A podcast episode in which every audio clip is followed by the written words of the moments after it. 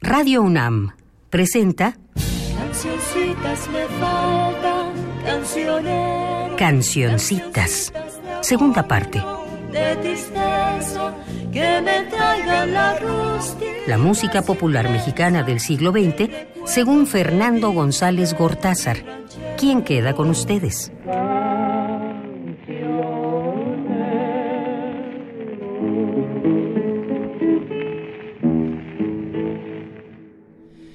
Hemos llegado a 1909.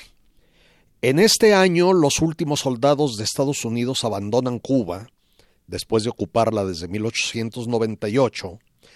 Sin embargo, retienen Guantánamo, que es un sitio de vergüenza hasta el día de hoy. Colombia reconoce la independencia de Panamá, que le había sido segregado por las malas artes y ambiciones del infatigable depredador que es Estados Unidos. En otra cosa, en las afueras de Jaffa, Palestina, una comunidad judía funda la actual Tel Aviv.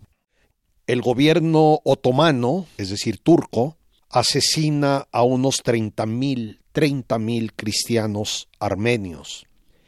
Los estadounidenses Peary y Henson llegan por primera vez al Polo Norte. Un francés cruza en avión también por primera vez el Canal de la Mancha. En Alemania inventan el contador Geiger de radioactividad. Se produce el primer caucho sintético.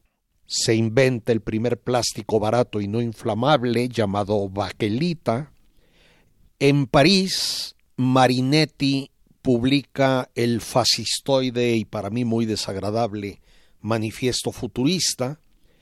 Póstumamente se estrena en Viena la novena Sinfonía de Mahler.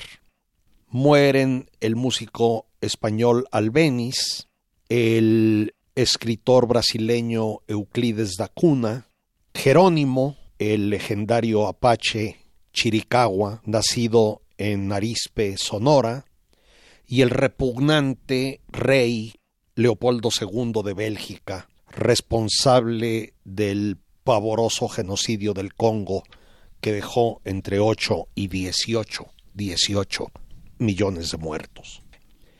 En México, a pesar de las huelgas sangrientamente reprimidas que ya hemos comentado, los levantamientos campesinos, los escritos clandestinos de algunos luchadores sociales, en especial los hermanos Flores Magón, que desde 1900 publicaban su periódico Regeneración, nada hacía suponer que al año siguiente estallaría una gran revolución y que el régimen eterno pronto terminaría. En buena parte del país se levantaban grandes obras en preparación para las fiestas del centenario. Porfirio Díaz dijo en una ocasión en México nunca pasa nada hasta que pasa.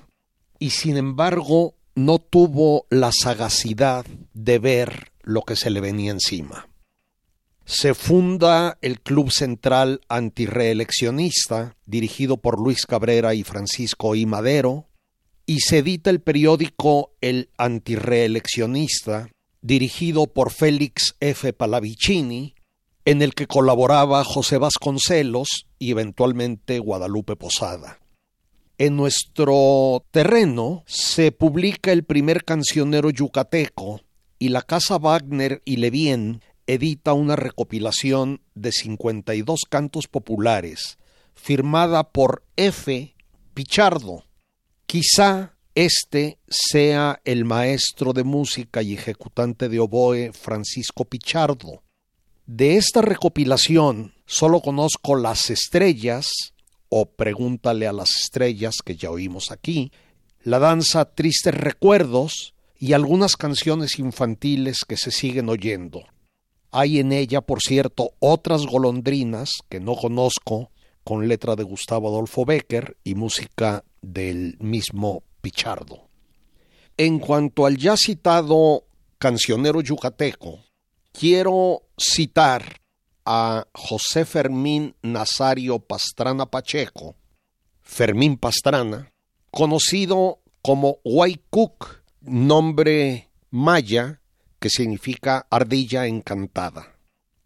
Cook, a quien hay que considerar otro de los fundadores de la música yucateca, nació en Mérida en 1853 y murió en 1925.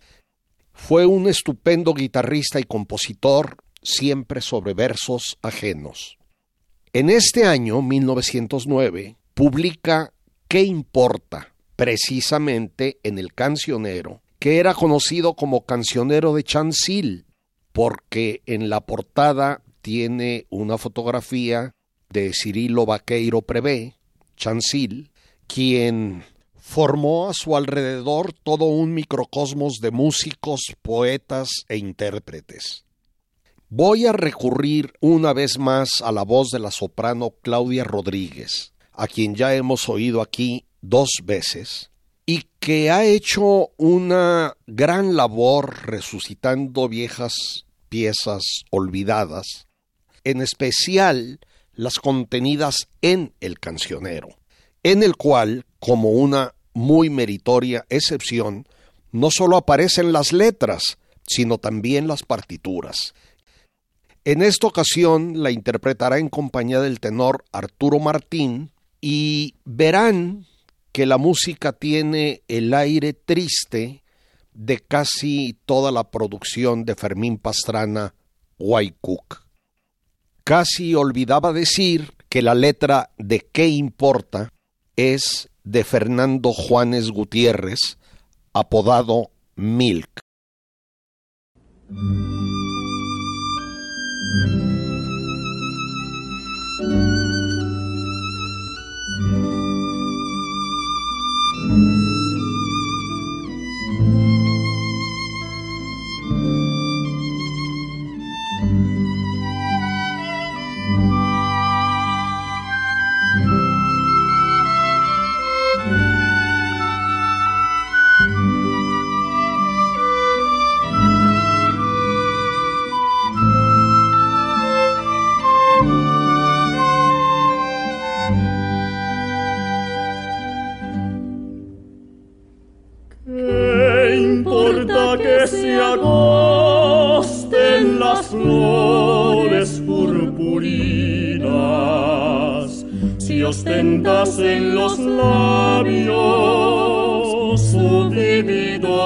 Lord.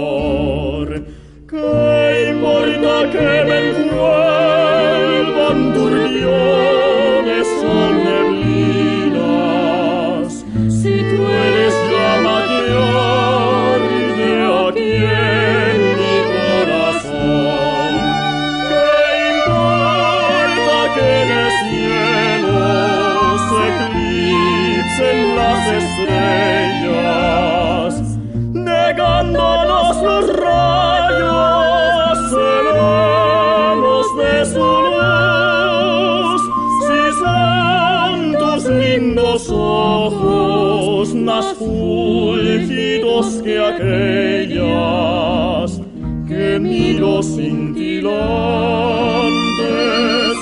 allá en el cielo azul importa que sea mártir, que incógnito sucumba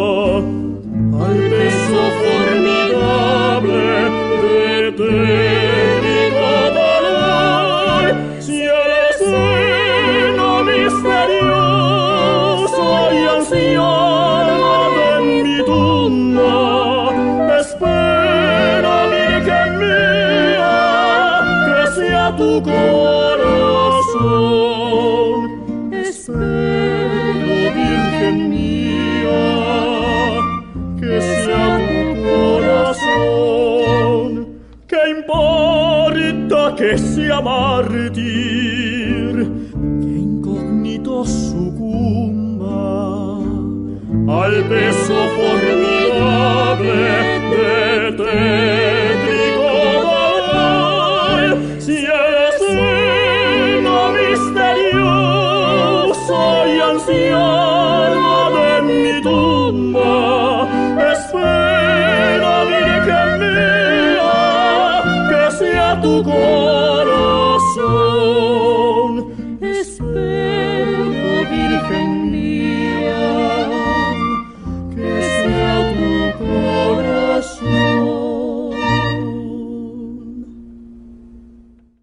Es conocido el interés que Porfirio Díaz, el dictador, tenía acerca de los avances tecnológicos del mundo. En este 1909, el inventor Tomás Alba Edison le envía como regalo un fonógrafo, a lo cual Díaz responde con una carta y con un cilindro de cera grabado que en opinión de algunos fue el primero hecho en México. Sabemos que no es así.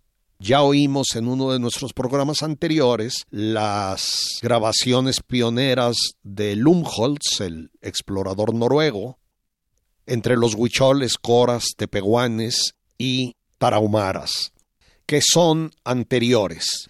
Lumholtz grabó en México a partir de 1890, como ya oímos, y se quedó aquí hasta 1910. Aunque las grabaciones que puse aquí son de su cuarto viaje y en los dos siguientes, fueron seis en total, no visitó las zonas de donde proviene lo que aquí escuchamos pero aunque no tiene relación directa con nuestro tema musical, sí lo tiene con el del fonógrafo, con la historia del fonógrafo en México, tan íntimamente ligado a la música. Por lo cual voy a poner ese mensaje de respuesta de Porfirio Díaz. Conocerán ustedes la verdadera voz de tal señor contestación que el señor general Porfirio Díaz, presidente de la República Mexicana, da a una carta del señor Tomás A. Edison. Chapultepec, agosto 15 de 1909. Señor Tomás A. Edison. Ahora, estimado y buen amigo, me refiero a su grata 8 de julio. Yo también, como usted, recuerdo con placer el tiempo aquel en que tuve la satisfacción de conocerle y conocer sus atrevidos experimentos, haciéndome partícipe de su fe inquebrantable en el grandioso porvenir de las ciencias físicas. Fue allá en su patria, en los primeros días de la luz eléctrica en Nueva York, y desde entonces presentí en usted al héroe del talento, al triunfador del trabajo, al que más tarde habría de someter a disciplina el fuego arrebatado por Franklin a los cielos para perpetuar acá en la tierra, en sus maravillosos aparatos fonográficos, la cariñosa voz de los seres amados, reproduciendo todos los ritmos, todos los acentos y todas las modulaciones del lenguaje humano. Me es grato complacerle porque tengo en muy alta estimación a los grandes benefactores de la humanidad y usted es uno de ellos, porque usted ha creado nuevas fuentes de felicidad, de bienestar y de riqueza para el género humano, utilizando las más poderosas fuerzas conocidas, luz, electricidad, trabajo y genio. Su amigo, que con orgullo estrecha su mano, Porfirio Díaz. Según entiendo, el original de este cilindro está depositado en la Fonoteca Nacional. José Sabre Marroquín nace en este año en San Luis Potosí y muere en la Ciudad de México en 1995. Primero estudió música en su tierra natal, llegó a la capital en 1932 y entró a trabajar en la XW recién estrenada. Fue un importante director de orquesta y compositor, tanto de música popular como de concierto y para cine. Hizo las fanfarrias, himnos para los Juegos Deportivos Panamericanos de 1975 y para la Olimpiada del 68. Fue coautor con autores de la jerarquía de Consuelo Velázquez, una canción de cuna, por cierto, de Tatanacho, de Pepe Guizar, José Antonio Zorrilla, Moniz, y con el grandísimo José Mojica fue coautor de la estupenda Nocturnal, conocida y muy valorada en numerosos países. La anécdota es conocida. Durante una gira en Argentina iban ambos en coche de Rosario a Buenos Aires en una noche helada y allí durante el trayecto la fueron haciendo. Al día siguiente Mojica la estrenó allá. Es una lástima que ya la hayamos oído en Cancioncitas 1. No quiero repetir canciones, excepto cuando sea estrictamente necesario y en versiones, interpretaciones diferentes. A cambio, voy a poner Así llegaste.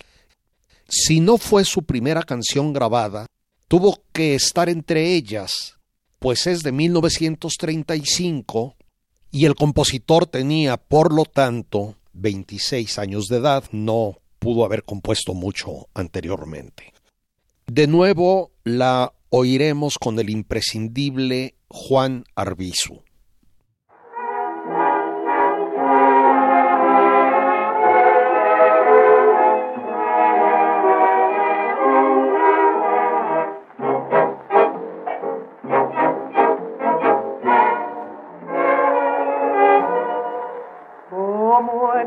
Extranjera que llega y que se va, como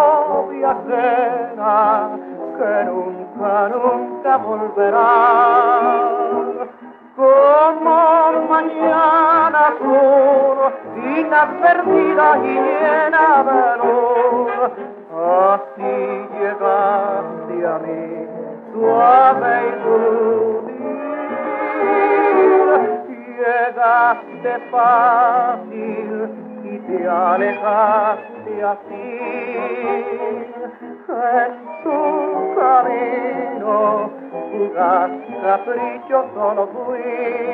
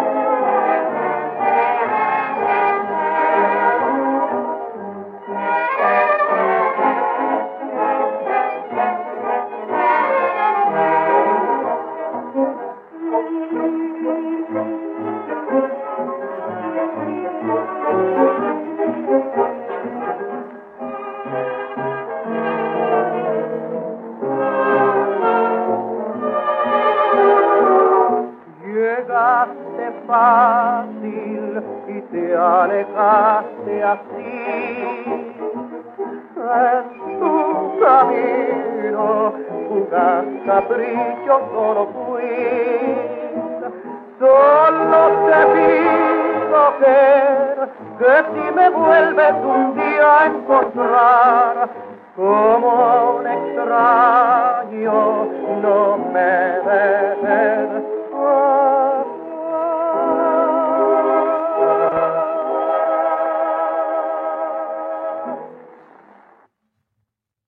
También de este año, 1909, es Ramón Armengod, un tenor que me gusta y actor de cine que me cae muy bien. Nació en Veracruz y murió en un accidente carretero en 1982. Debutó en el Teatro Esperanza Iris cantando opereta y debutó en el cine en 1930 o 31, hay discrepancia, con más fuerte que el deber de Rafael J. Sevilla, primera película mexicana sonora, anterior ligeramente a Santa, pero a diferencia de esta, en Más fuerte que el deber, el sonido no estaba integrado a los rollos, sino que eran discos separados que se iban más o menos sincronizando con la película conforme ésta avanzaba.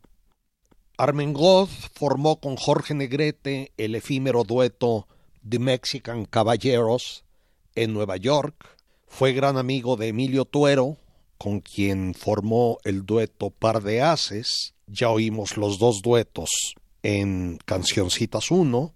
Fue sumamente popular como cantante y actor hasta mediados de los años 50, cuando empieza paulatinamente a retirarse. Voy a ponerlo en una composición de Luis Arcaraz y Ernesto Cortázar llamada ¿Qué nos pasó? Una de esas canciones de encargo compuesta expresamente para una película que sin embargo logran permanecer. Aquí va.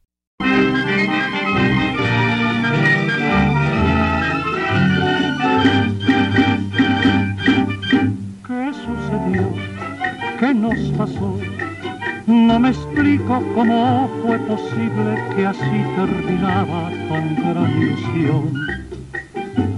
Sucedió tan de repente, tan de repente pasó, que hoy hasta la misma gente nos pregunta qué pasó. ¿Qué sucedió? ¿Qué nos pasó? No me explico cómo fue posible que así terminara tan gran ilusión. Sucedió tan de repente, tan de repente pasó, que hoy hasta la misma gente nos pregunta qué pasó, qué pasó. Yo no sé, yo no sé qué pasó Solo sé que me querías, que yo te amaba también. Y hoy que han pasado los días, me pregunto qué pasó, qué pasó. Yo no sé, yo no sé qué pasó. Cuando un amor se termina, olvidarlo es lo mejor otro se encuentra en la esquina y lo mismo que pasó.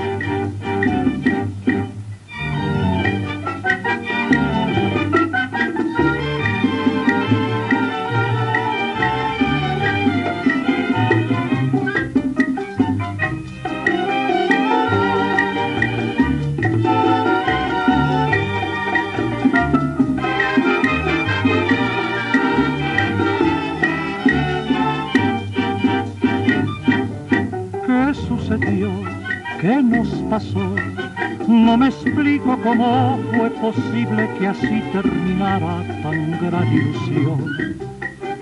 Sucedió tan de repente, tan de repente pasó, que hoy hasta la misma gente nos pregunta qué pasó, qué pasó. Yo no sé, yo no sé qué pasó Solo sé que me querías, que yo te amaba también. Y hoy que han pasado los días me pregunto qué pasó, qué pasó. Yo no sé, yo no sé qué pasó. Cuando un amor se termina, olvidarlo es lo mejor. Otro se encuentra en la esquina y lo mismo ¿Qué pasó? ¿Qué pasó? Yo no sé, yo no sé qué pasó. Hace un par de programas oímos dos canciones tradicionales de Nuevo México y hoy quiero poner otra. Como ya les dije, me fascina esa música simultáneamente tan nuestra, tan mexicana, y tan única, tan singular, y de la que tanto, tanto se ha perdido para siempre. Esta vez oiremos La cautiva Marcelina, interpretada por una dama llamada Virginia Bernal. Las que oímos hace dos programas eran de el norte, del extremo norte de Nuevo México. Esta no tengo idea de su procedencia ni del año de grabación.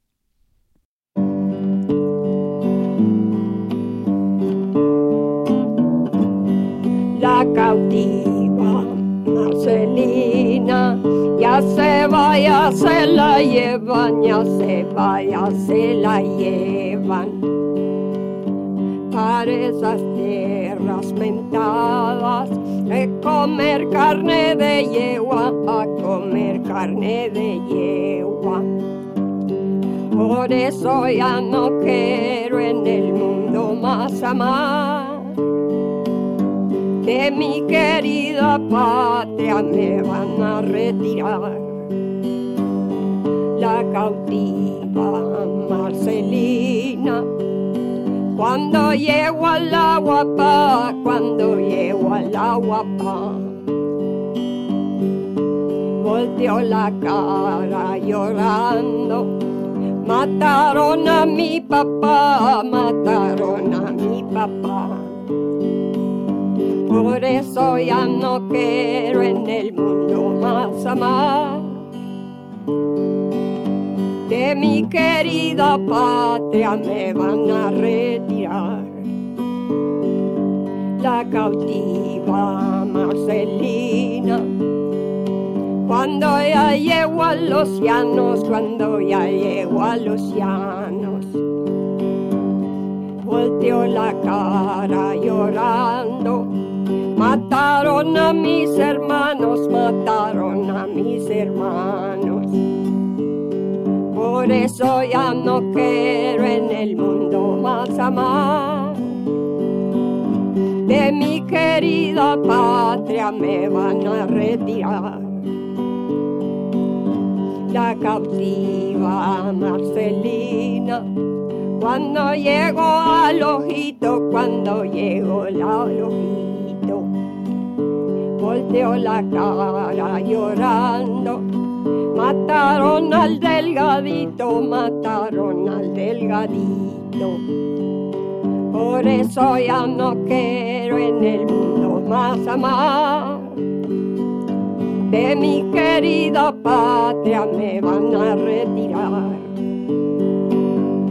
La cautiva Marcelina, cuando llego a los cerritos, cuando llego a los cerritos, volteo la cara llorando. Mataron a mis hijitos, mataron a mis hijitos por eso ya no quiero en el mundo más amar. De mi querida patria me van a retirar. Mi querida patria me van a retirar. De nuevo la enorme influencia indígena que ya había comentado a propósito de las dos canciones nuevo mexicanas oídas en programas anteriores. Esta influencia no solo se ve en la índole musical, sino incluso en las costumbres que describen. Es decir, se compartía entre los hispanos y los indígenas también la cultura en general, como se ve aquí en lo de ir a comer carne de yegua los indígenas eran Apache Chiricahua y sobre todo Comanches. Yo me pregunto si cuando en la cautiva Marcelina se dice y repite de mi querida patria me van a retirar, se estarán refiriendo al año de 1847, cuando México perdió el 55% de su territorio tras la serie de robos a mano armada que Estados Unidos perpetró contra mi país. También me pregunto quiénes habrán sido los que atraparon a la cautiva Marcelina y mataron a su familia. Me pregunto si no habrá sido consecuencia de las escaramuzas o pequeñas guerras que deben haber sido frecuentes entre los mexicanos y los indígenas. Y quiero hacer un comentario. Está con nosotros, acompañándonos, una querida amiga, Indira Meneses, que acaba de hacer un comentario muy interesante. Dice que la cautiva Marcelina parece un antecedente de la música folk rock. Ustedes juzgarán. Antes de terminar 1909, quisiera hacer una corrección. Yo estoy intentando dar aquí la información más fidedigna a mi alcance. Pero para que se den ustedes cuenta de lo difícil que en ocasiones resulta esto, les cuento lo siguiente. En el primer programa de esta Cancioncitas 2 puse La tarde era triste, canción muy peculiar de la que dije que se ignora todo. Pues bien, sucede que tengo en Colombia un grupo de amigos que me mandan información, información musical, y que tienen niveles de conocimiento que en ocasiones me asombran. Recibí primero, hace muy poco, por oportuna casualidad, un mensaje en el que se dice lo siguiente. Con el nombre Fríos del Alma, La tarde era triste se atribuye a un compositor chileno llamado Francisco Rubí. He buscado más información. Averigüé inclusive que el 30 de octubre de 1924 se estrenó en Valparaíso una película de ese nombre, obviamente muda. La tarde era triste, narrando más o menos lo que cuenta la canción, las desventuras de una huérfana. También me enviaron un par de grabaciones chilenas de la canción, una de ellas de Arturo Gatica, el hermano mayor de Lucho, y me di cuenta de que en ninguna de esas dos grabaciones aparece el final de la versión que puse aquí y que es la que se conoce en México. Ese final melodramático, muy impresionante, y deduje por ello que se trató de una canción chilena a la que en México se le añadió un final distinto. Muy pocos días después hubo una contrainformación, según la cual La tarde era triste es una danza colombiana que dio a conocer en Chile el tenor Francisco Luis Puerta hacia 1911.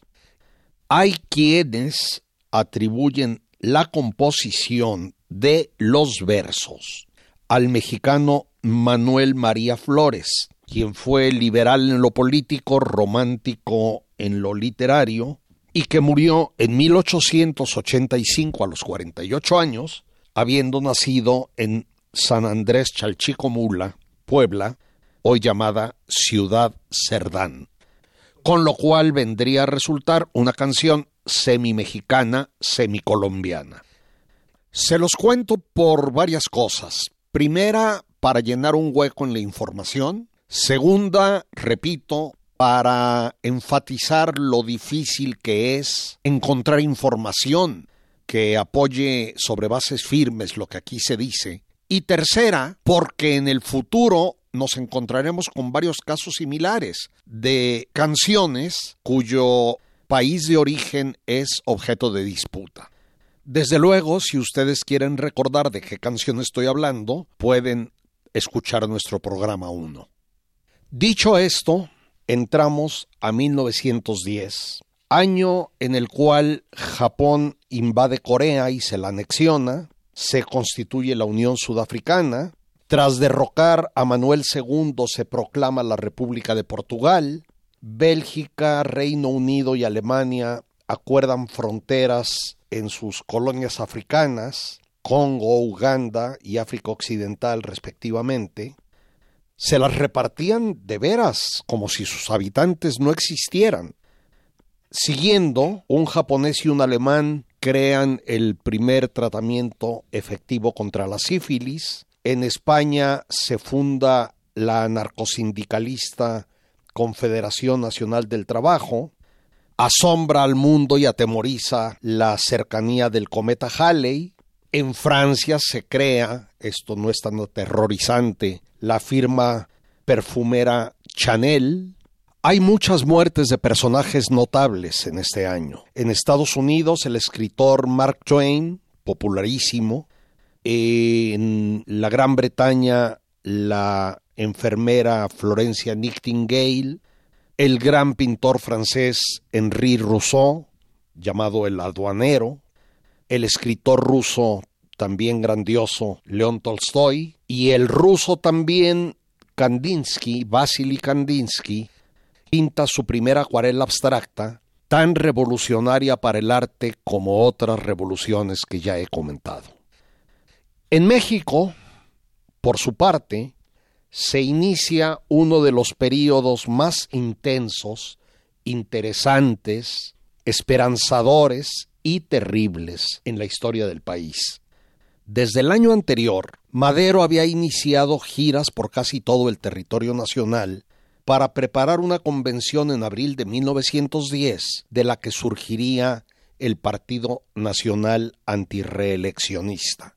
Sin embargo, contradiciendo lo ofrecido en la entrevista con Krillman, ya comentada, Porfirio Díaz decide postularse por enésima vez a la presidencia de la República. Y Madero es arrestado por sedición y encarcelado en San Luis Potosí. Lo liberan bajo fianza a los 45 días sin poder salir del Estado. En ese tiempo se celebra, si es que se puede llamar celebración, la farsa electoral en la que, entre comillas, triunfa Díaz. Madero escapa a San Antonio, Texas, donde redacta el Plan de San Luis. En él se declaran nulas las elecciones, se convoca a la lucha armada para el 20 de noviembre y se declara a Madero presidente provisional. Terminaba el Plan de San Luis con la frase sufragio efectivo, no reelección, lema maderista, después expropiado por el PRI. Interrumpo para que escuchemos algo. En nuestro segundo programa de Cancioncitas 2, conté cómo, de acuerdo con la leyenda, don Samuel M. Lozano fue salvado del pelotón de fusilamiento villista gracias a que pudo decirle al propio general Villa que él era el autor del corrido antireeleccionista el cual sin embargo no escuchamos. Y aquí va.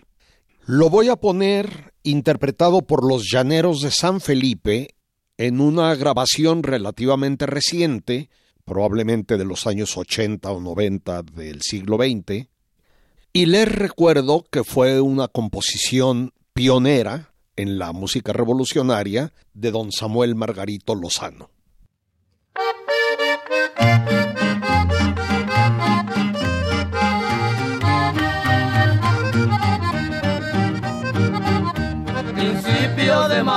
Fecha memorable de 1910. Ante un candidato de hombre respetable, el pueblo estuvo a sus pies. Solo a don Mucio Martínez, ya el virrio de Joaquín Pica de don Francisco y Madero no fue grata su visita. Ciudadanos libres de Estado de Puebla, amigos del pueblo entero. Querían que en su gira corta y pasajera viniera el señor Madero. Los tres hermanos Cerdán los hermanos Rousset organizaron un mitin en Plaza de San José. Cuando había reunidos muchos ciudadanos en el mitin de aquel día pronto fue disuelto por muchos soldados y toda la policía. Madero siguió su gira, cruzando nuestro país, hasta que fue capturado en la ciudad de San Luis.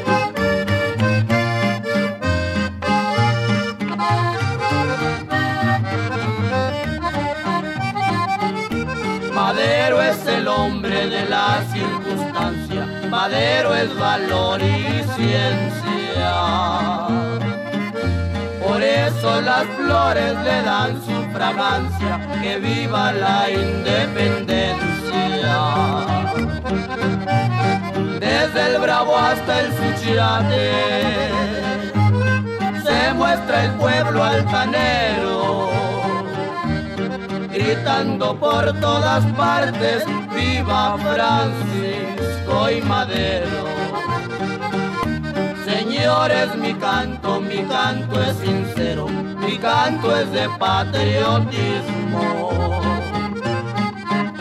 Le canto a mi patria, le canto a Madero y al antireleccionismo. El pueblo humilde y sufrido empuñar el acero guiado por un fiel caudillo que es don Francisco y Madero. Madero comisiona a Aquiles Cerdán para organizar la insurrección en Puebla. Su casa es allanada, él se resiste con sus hermanos y es asesinado. En Sinaloa asesinan también a Gabriel Leiva, Numerosos partidarios del general Bernardo Reyes, quien pudo haber sido el único contrincante de Díaz y que había sido preventivamente enviado a Europa con cualquier excusa el año anterior, se suman al plan de San Luis, entre ellos, por ejemplo, Venustiano Carranza, y en ese ambiente se celebra el centenario del inicio de la Guerra de Independencia de México.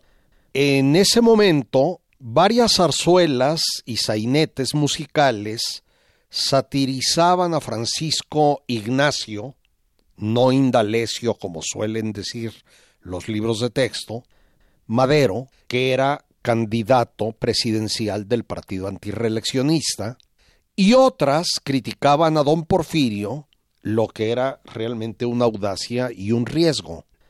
Las fiestas del centenario, como sabemos, tuvieron una gran pompa, duraron del día 1 hasta el 27 de septiembre, cuando el Congreso declaró reelectos a Díaz y al vicepresidente Ramón Corral. Se inaugura entonces la columna de la Independencia en la capital, obra de Antonio Rivas Mercado, así como muchas obras públicas por todo el país. El 20 de noviembre, como estaba previsto, Madero cruza el río Bravo hacia México. Lo esperaban unos pocos exmilitares, algunos voluntarios civiles también, y después de varias escaramuzas bélicas de muy poca importancia, regresa a Estados Unidos, esta vez a Nueva Orleans. Sin embargo, contra lo esperado, es en el campo donde prende la rebelión y aparecen los primeros líderes revolucionarios. Pascual Orozco y Francisco Villa en Chihuahua, Eulalio y Luis Gutiérrez junto con José María Maitorena en Coahuila, Luis Moya en Zacatecas, etc. Casi todo, como pueden darse cuenta, en el norte-noreste. La excepción fueron dos focos en el sur, en los estados de Guerrero y Morelos, este último encabezado por Emiliano Zapata, quien manda un emisario a Estados Unidos para negociar con Madero la participación de su gente en el levantamiento. Ningún jefe tenía alguna experiencia militar. Creo que en esos primeros tiempos y con Madero ausente, el principal líder fue Pascual Orozco, arriero y pequeño comerciante, uno de tantos que se iniciaron como héroes y terminaron como villanos. La revolución, pues, dejaba de ser urbana y de intelectuales para convertirse en campesina, aunque también se sublevaron algunas guarniciones militares.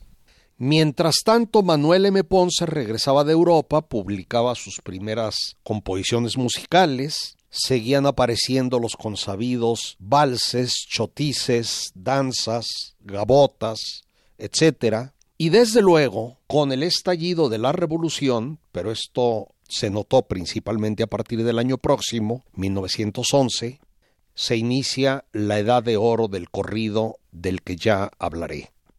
Pero es posible que en este tiempo, o muy cercanamente, se haya creado la curiosa canción que quiero ponerles y de la que ignoro todo.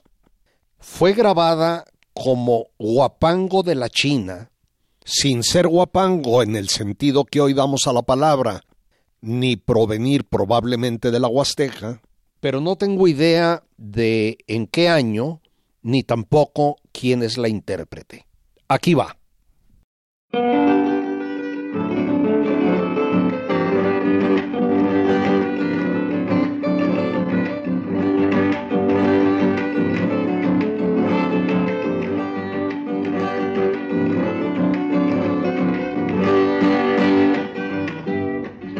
Era china, china, china, chinita de las pestañas, chino su papá y su mamá, toda su generación. Si vieras chinita, yo cuánto te quiero nomás porque digas que viva Madero. Si tú me quisieras como yo te quiero, iríamos los dos a pelear por Madero. Era china, china, china, como una estopa de coco, chino su papá y su mamá, toda su generación. Si vieras chinita, yo cuánto te quiero nomás porque digas que viva Madero. Si tú me quisieras como yo te quiero, iríamos los dos a pelear por Madero.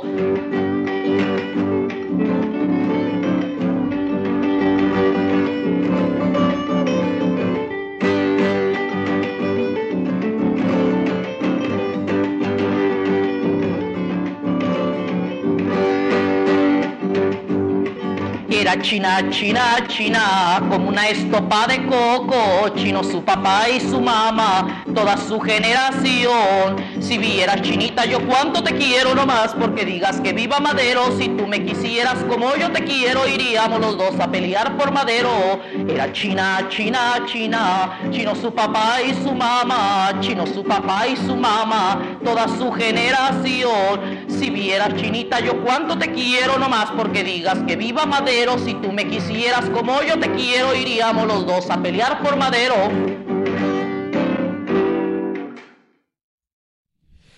El corrido de levantamiento de Madero, o Mañanas de 1910, como también se le llama, haciendo la acotación de que mañanas o mañanitas es una denominación que con frecuencia se da a los propios corridos, narra hechos del final de este año, entre ellos el regreso de Madero a Estados Unidos, así como la batalla de Pedernales, en la cual, según aquí escucharemos, vistieron a las palmeras de chaqueta y pantalón para aparentar un contingente de sublevados mayor del que tenían. Pero sucede que hubo tres batallas de Pedernales. En las tres se enfrentaron fuerzas de Pascual Orozco contra las federales y solo la primera la ganó Orozco, por lo cual creo que es a ella a la que se refiere el corrido. Esto ocurrió el 27 de noviembre y las otras dos batallas fueron el 16 y el 27 del mismo mes. Vamos oyéndolo con la voz y el arpa de Ángel Morales y el violín de Manuel del mismo apellido, Morales. La grabación es relativamente reciente, ignoro la fecha exacta.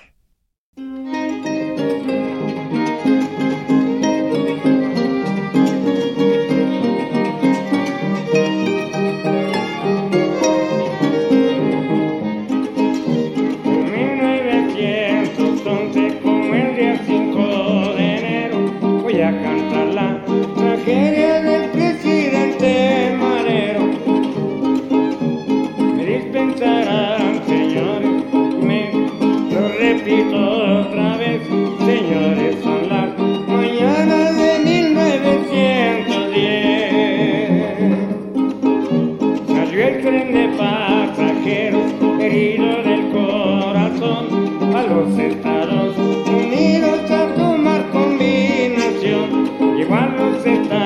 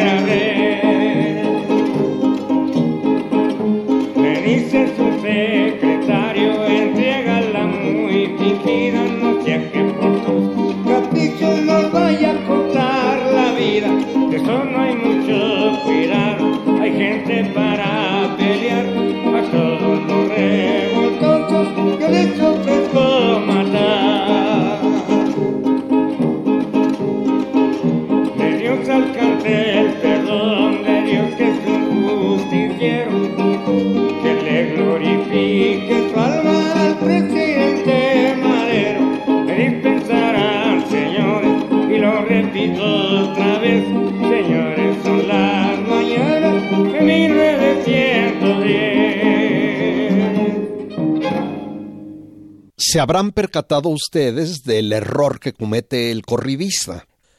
Empieza diciendo en 1911 y al terminar la primera estrofa se da cuenta de su error, pide disculpas por iniciar de nuevo y añade son las mañanas de 1910. Eso me hace preguntarme si acaso el corridista estaría improvisando, lo cual no es imposible. En fin, sigamos adelante. Con esto terminamos los corridos que estarán presentes en muchos programas por venir. Y como ha sucedido casi siempre en Cancioncitas 2, entro al capítulo de los nacidos en este año.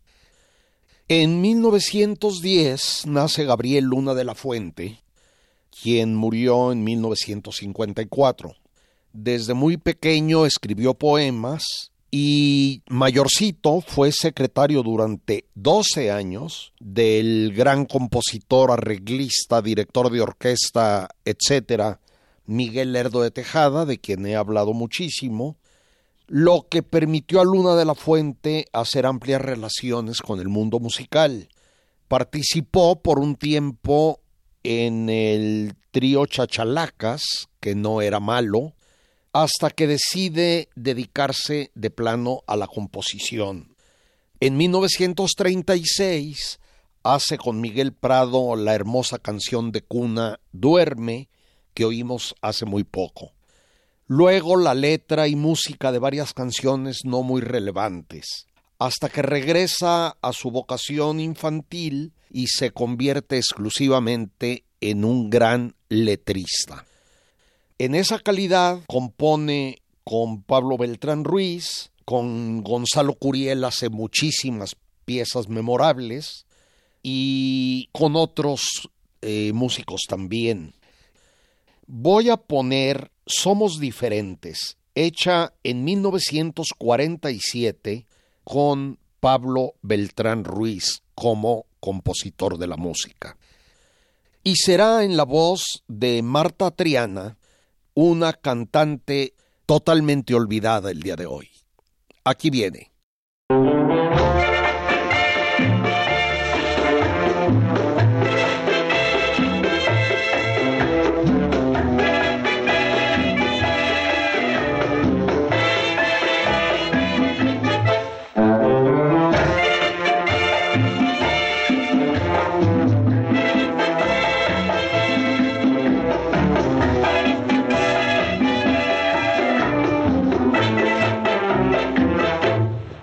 Me convencí que seguir los dos es imposible.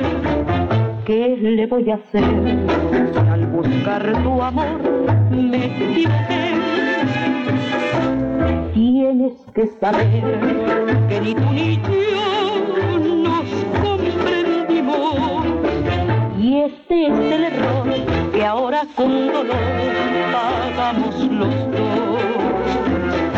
Tenemos que olvidarnos de este amor, porque un amor así no puede ser. Si somos diferentes, ya lo ves, esta verdad destroza el corazón.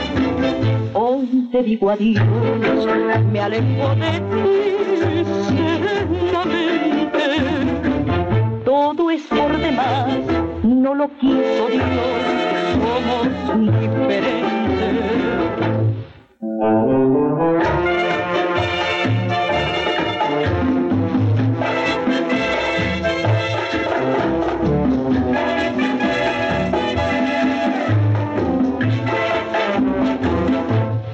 Ya me convencí que seguir los dos es imposible. ¿Qué le voy a hacer si al buscar tu amor me equivoqué? Tienes que saber que ni tú ni yo nos comprendimos. Y este es el error que ahora con dolor pagamos los dos. Tenemos que olvidarnos de este amor, porque un amor así no puede ser. Si somos diferentes, ya lo ves, esa verdad destroza el corazón. Hoy te digo adiós, me alejo de ti serenamente. Todo es por demás, no lo quiso Dios. Somos diferentes.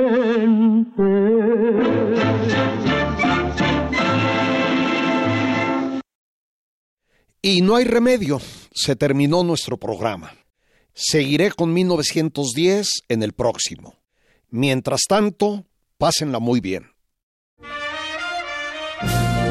Así es como llegó a ustedes un programa de la serie Cancioncitas, segunda parte. Selección musical y conducción de Fernando González Gortázar. Realización y montaje Omar Tercero. Cancioncitas fue una producción de Radio UNAM.